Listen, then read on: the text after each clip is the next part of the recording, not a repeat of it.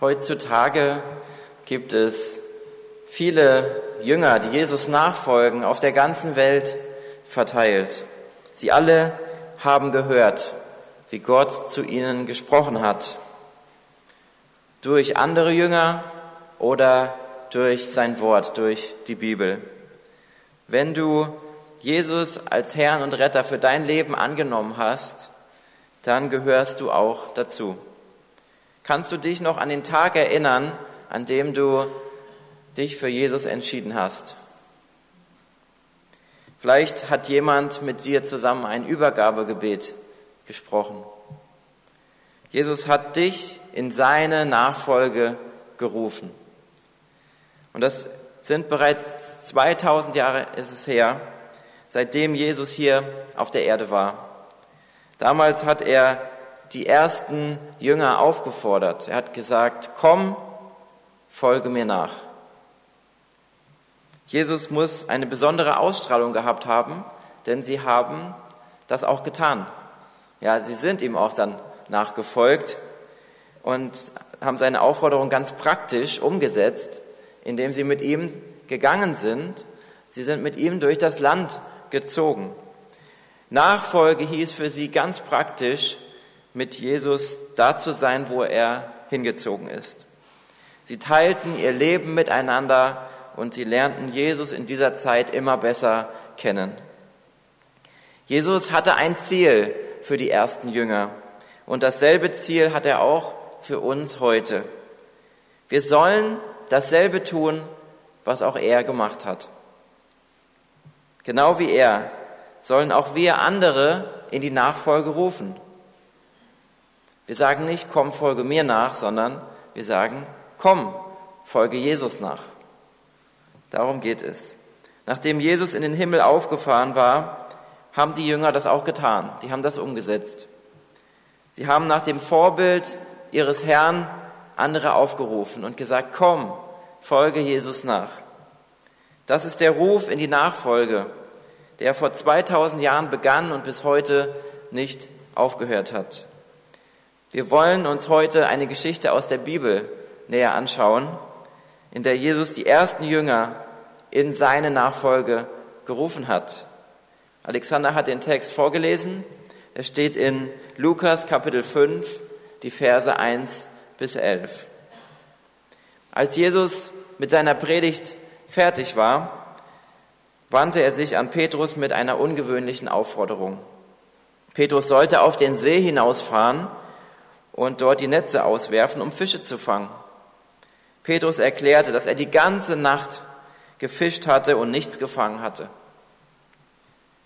Auch wenn seine Berufserfahrung dieser Anweisung entgegenstand, war er trotzdem bereit, das zu tun, was Jesus ihm gesagt hat.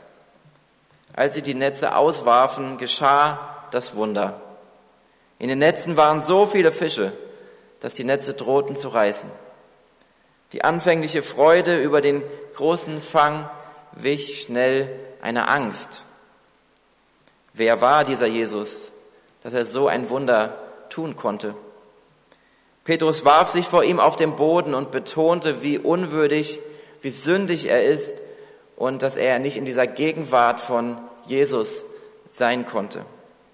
In diesem Moment erkannte er seine Sünde und dass diese Sünde ihn von Jesus trennt. Jesus lehnte ihn aber nicht ab, wie wir lesen, sondern er sagte ihm, du brauchst keine Angst zu haben. Du darfst in meiner Gegenwart sein. Ich will sogar, dass du mit mir ziehst, mitkommst. Jesus gab Petrus eine neue Aufgabe. Er sollte nicht mehr Fische fangen, sondern von jetzt an Menschen fischen.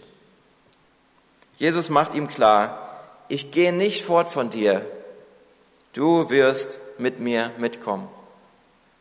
Wir werden von nun an gemeinsam unterwegs sein. Petrus kann einem in dieser Geschichte doch wirklich leid tun. Da müht er sich die ganze Nacht ab, um Fische zu fangen und alle seine Bemühungen bleiben erfolglos. Petrus wusste, die besten Fänge, die passieren im tiefen Wasser in der Nacht. Tagsüber wurde nur in der Ufernähe gefischt.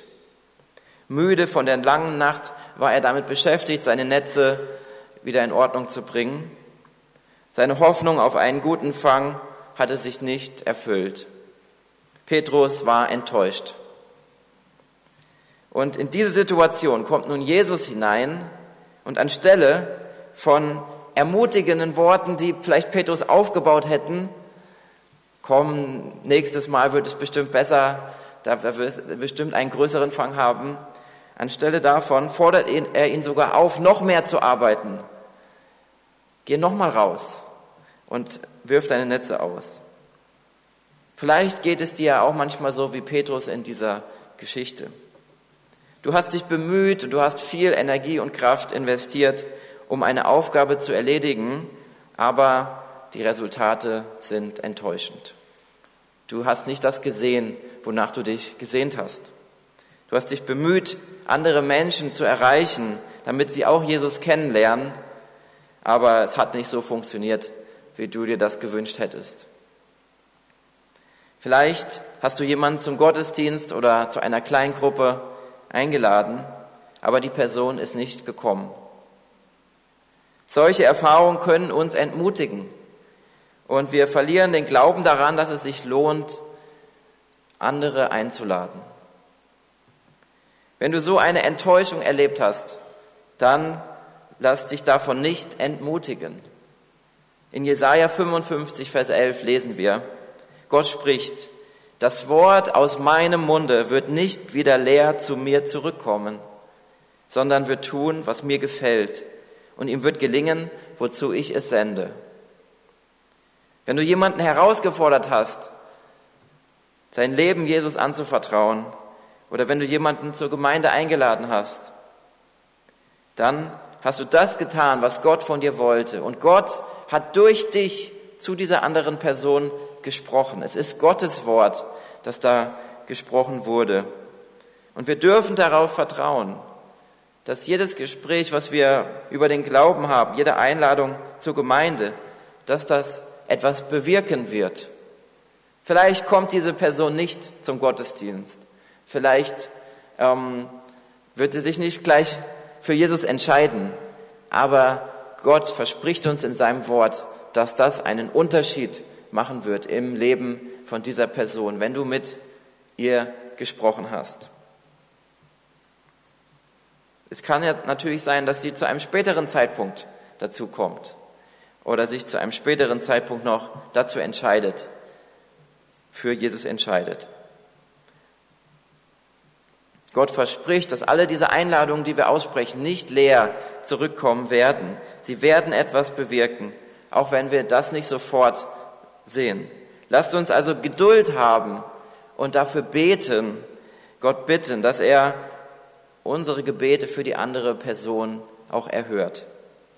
Lasst uns nicht vergessen, für diejenigen Personen zu beten, von denen wir uns wünschen, dass sie Jesus kennenlernen.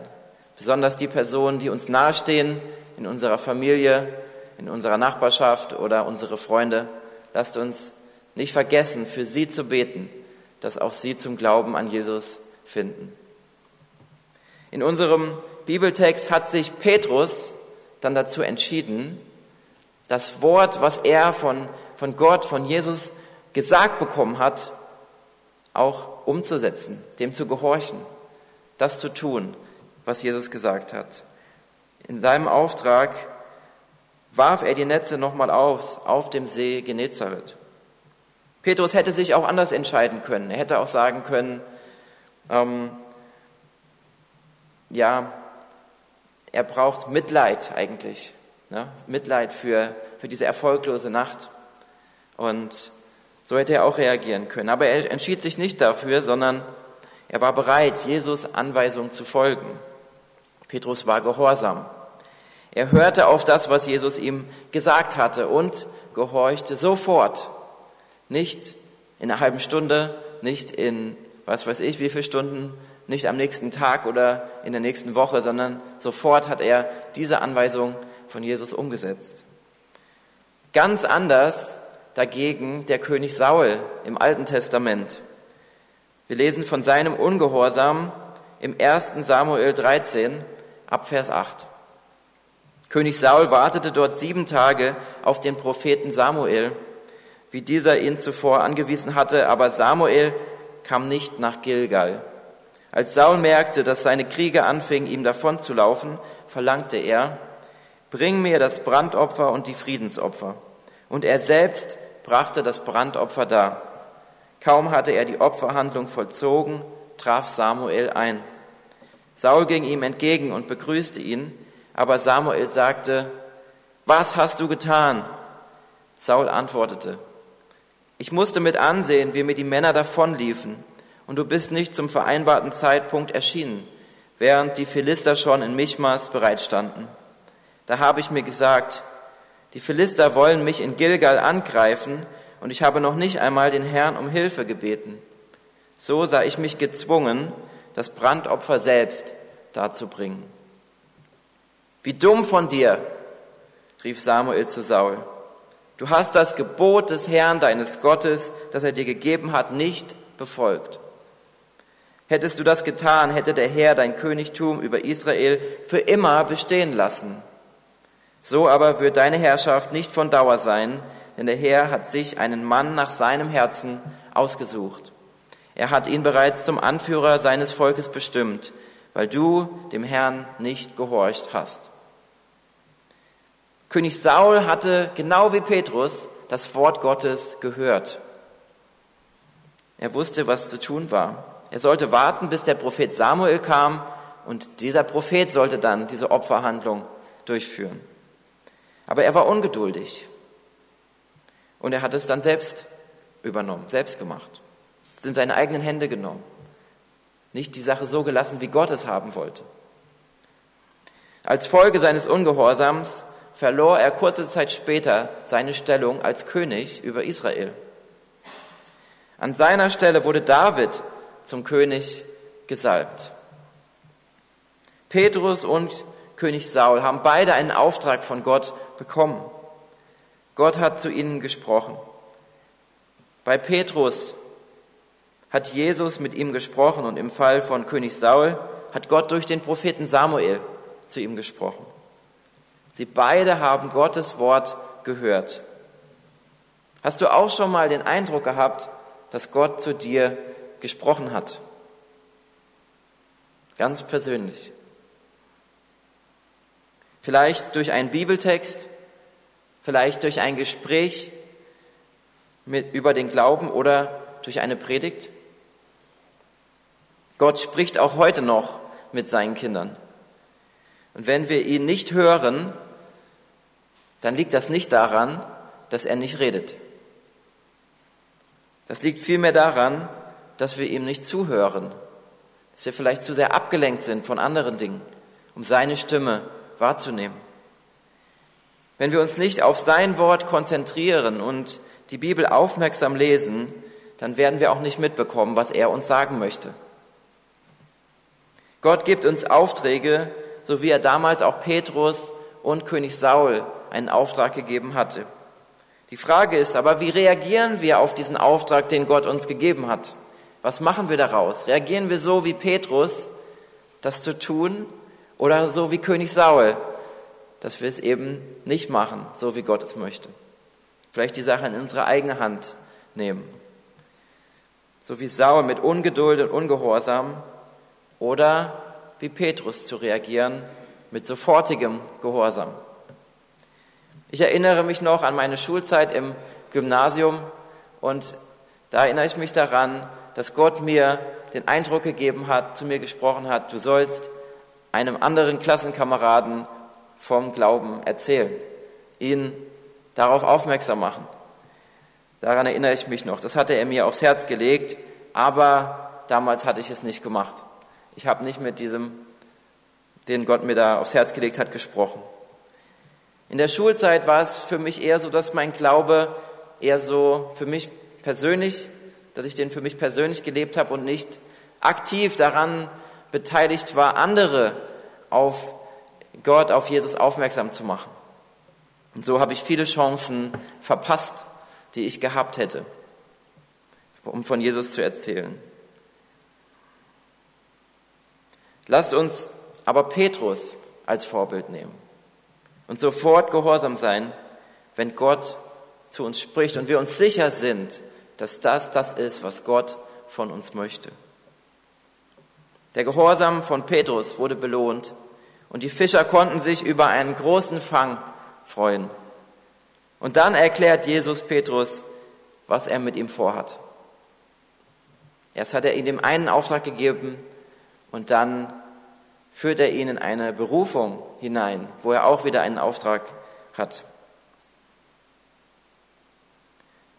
Er will ihm beibringen, wie er Menschen fischen kann.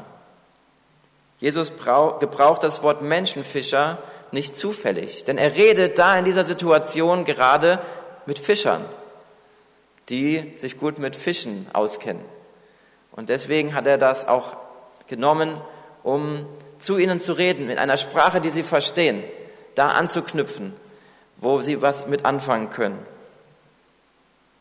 Sie waren Fischer und das durften sie auch bleiben. Nur sie sollten nicht mehr Fische fischen, sondern von nun an Menschen. Ein anderes Wort für Menschenfischen ist Evangelisation.